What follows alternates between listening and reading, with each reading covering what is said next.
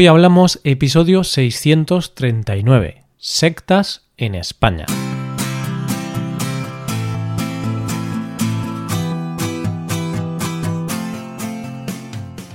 Bienvenido a Hoy Hablamos, el podcast para aprender español cada día.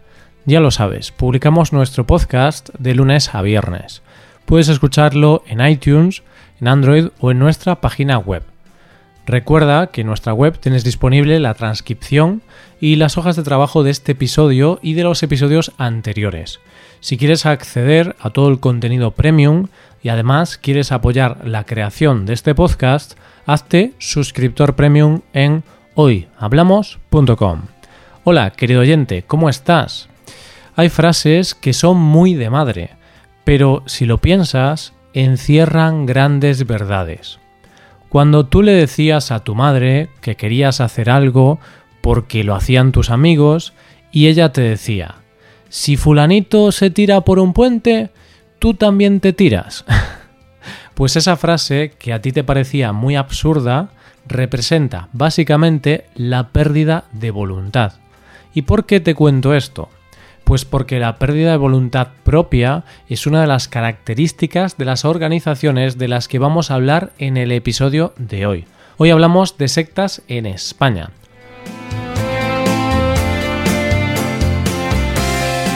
Hablamos de este tema porque es un tema votado y sugerido por los suscriptores premium. Vosotros podéis sugerir y votar temas y nosotros grabaremos un episodio hablando de ese tema. Comencemos.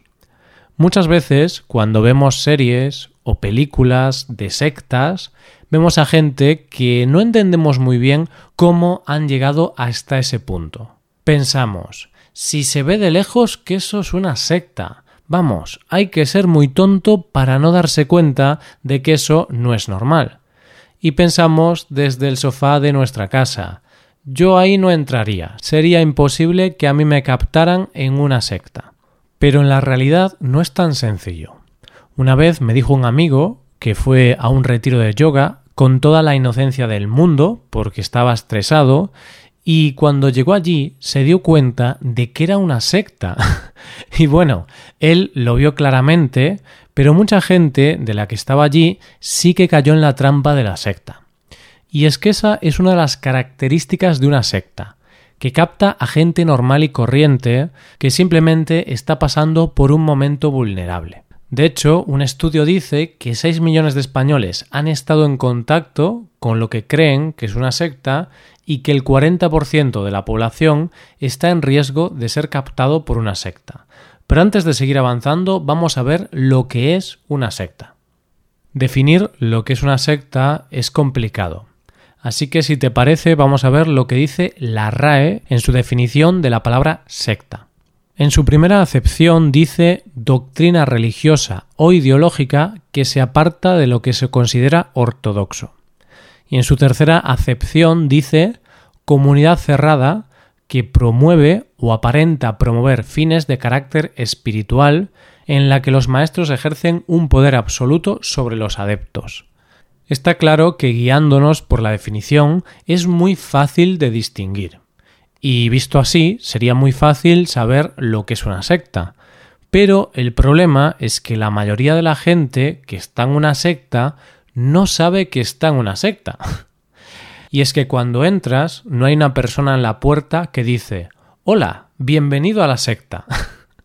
y no es como en las películas que van todos vestidos con túnicas blancas en un sótano en medio del desierto. Hoy en día, dicen los expertos, que las sectas se disfrazan bajo discursos socialmente aceptados. Es decir, que de cara a la galería son grupos de crecimiento personal, esotéricos, religiosos o de corte humanitario.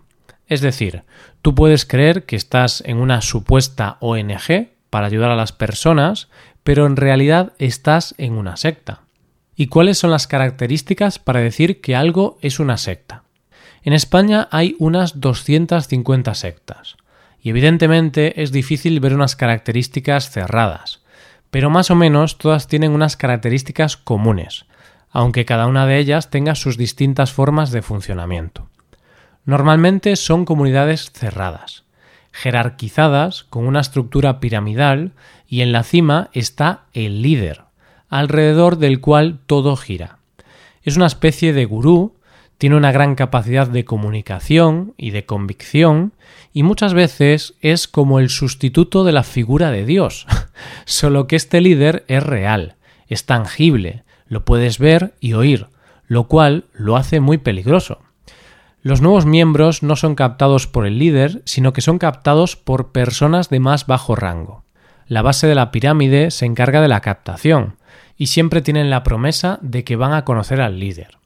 La gente que entra en una secta normalmente cambia su forma de pensar y de actuar, cambia su forma de vida para adoptar las creencias que el líder predica.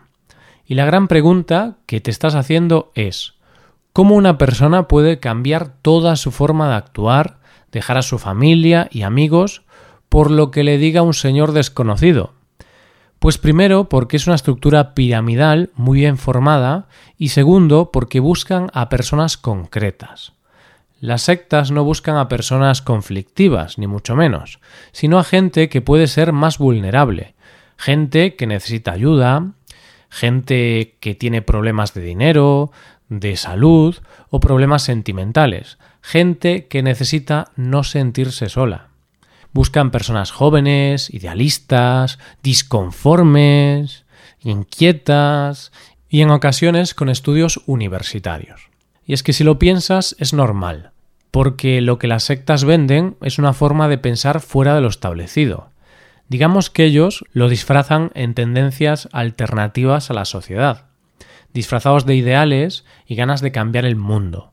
Y claro, la gente cada vez está más descontenta con la sociedad y la gente más inquieta es la más inconformista, la que está más en contra de la sociedad o de las religiones tal y como las conocemos. Es decir, gente que quiere cambiar el sistema o encontrar un hueco en un sistema con el que no se sienten identificados. ¿Y qué pasa? Pasa que llega una gente con un gran poder de convicción, esta gente dice exactamente lo que quieres escuchar, te dice que otro mundo es posible, te dicen que no estás solo en tus pensamientos, y como es normal, te agarras a un clavo ardiendo y te unes a ese grupo como solución a tus problemas. Además, como he dicho antes, suele ser gente que está en una situación vulnerable, con problemas familiares, personales o profesionales, personas en crisis de todo tipo. El problema de las sectas es que es muy difícil salir de ahí, porque utilizan técnicas para que las personas pierdan las capacidades de libertad y estén atrapadas en esa organización. ¿Y qué técnicas son estas? Son técnicas de adoctrinamiento, donde el principal objetivo es la lealtad, lealtad que se consigue principalmente desde el miedo. Es decir, miedo a que si no haces lo que te dicen tengas la ira del líder, o miedo a no ser aceptado, o miedo a estar solo. A las personas que se unen a una secta se les suele aislar del mundo exterior, se les adoctrina a través de la lectura de libros y mediante otras técnicas, lo que de forma común se conoce como lavar el cerebro, y se les cambia tanto la voluntad que suelen desembolsar grandes cantidades de dinero, y en ocasiones hacen prácticas sexuales ajenas a su voluntad, o sea, sufren abusos por parte del líder o por parte de otros miembros de rango superior. ¿Cómo se capta a la gente? Pues dicen los expertos que suelen estar en ciudades más o menos grandes y que hoy día la forma más fácil es por Internet, aunque también existen otras formas como carteles, cursos o captación por la calle. Otra forma muy común y realmente peligrosa es a través de conocidos o familiares. Es decir, un miembro de la secta, que es conocido o familiar tuyo, te invita a ir para demostrarte lo maravilloso y lo mucho que le ha ayudado a él. Pongamos un ejemplo de una de las formas más comunes de entrar en una de estas sectas.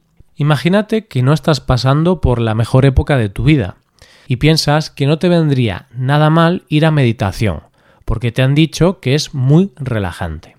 Un día te pones a buscar por Internet y encuentras un grupo de meditación que ofrece un retiro de un fin de semana gratis para que veas cómo funciona. Llegas al retiro y aunque te puede parecer un poco raro, te hace sentir bien, especial, porque mm, te está dando aquello que estabas buscando. Sigues en el grupo, te prometen que vas a conocer al gurú, pero que para poder conocerlo tienes que dar dinero y comprar los libros con los pensamientos de ese líder. Y como estás acompañado y no quieres dejar de pertenecer a ese lugar porque te han hecho creer que es el único sitio para ti en el mundo, sigues y haces todo lo que te piden. Todo, sin pensar en las consecuencias. Y tú no lo sabes, pero estás en una secta. Quiero aclarar, oyente, que no estoy diciendo que todos los grupos de meditación sean sectas, todo lo contrario. Meditar es muy bueno y hay muchos grupos de meditación que ayudan a la gente. Pero he utilizado este ejemplo porque está demostrado que es uno de los reclamos más comunes. Un falso grupo de meditación que en realidad es una secta. Todo esto da mucho miedo, lo sé oyente. Pero ¿Cómo se puede saber que una persona puede estar metida en una de estas sectas? Dicen los expertos que los síntomas suelen ser que las víctimas cambian su forma de hablar, se expresan como otra persona, repiten frases o ideas preparadas que han escuchado en la secta o que han leído en los libros de la organización, también se distancian de sus allegados, se vuelven monotemáticos y se interesan por bibliografía y autores que hasta ahora no habían leído son más esquivos, hablan poco y se irritan fácilmente. Cambian su vestimenta y sus actividades cotidianas. Y su cariño mm, se vuelve más frío. Pero vamos a ver. Alguna manera habrá de acabar con las sectas. Porque serán un delito, ¿no? En realidad, las sectas en sí mismas no están consideradas un delito.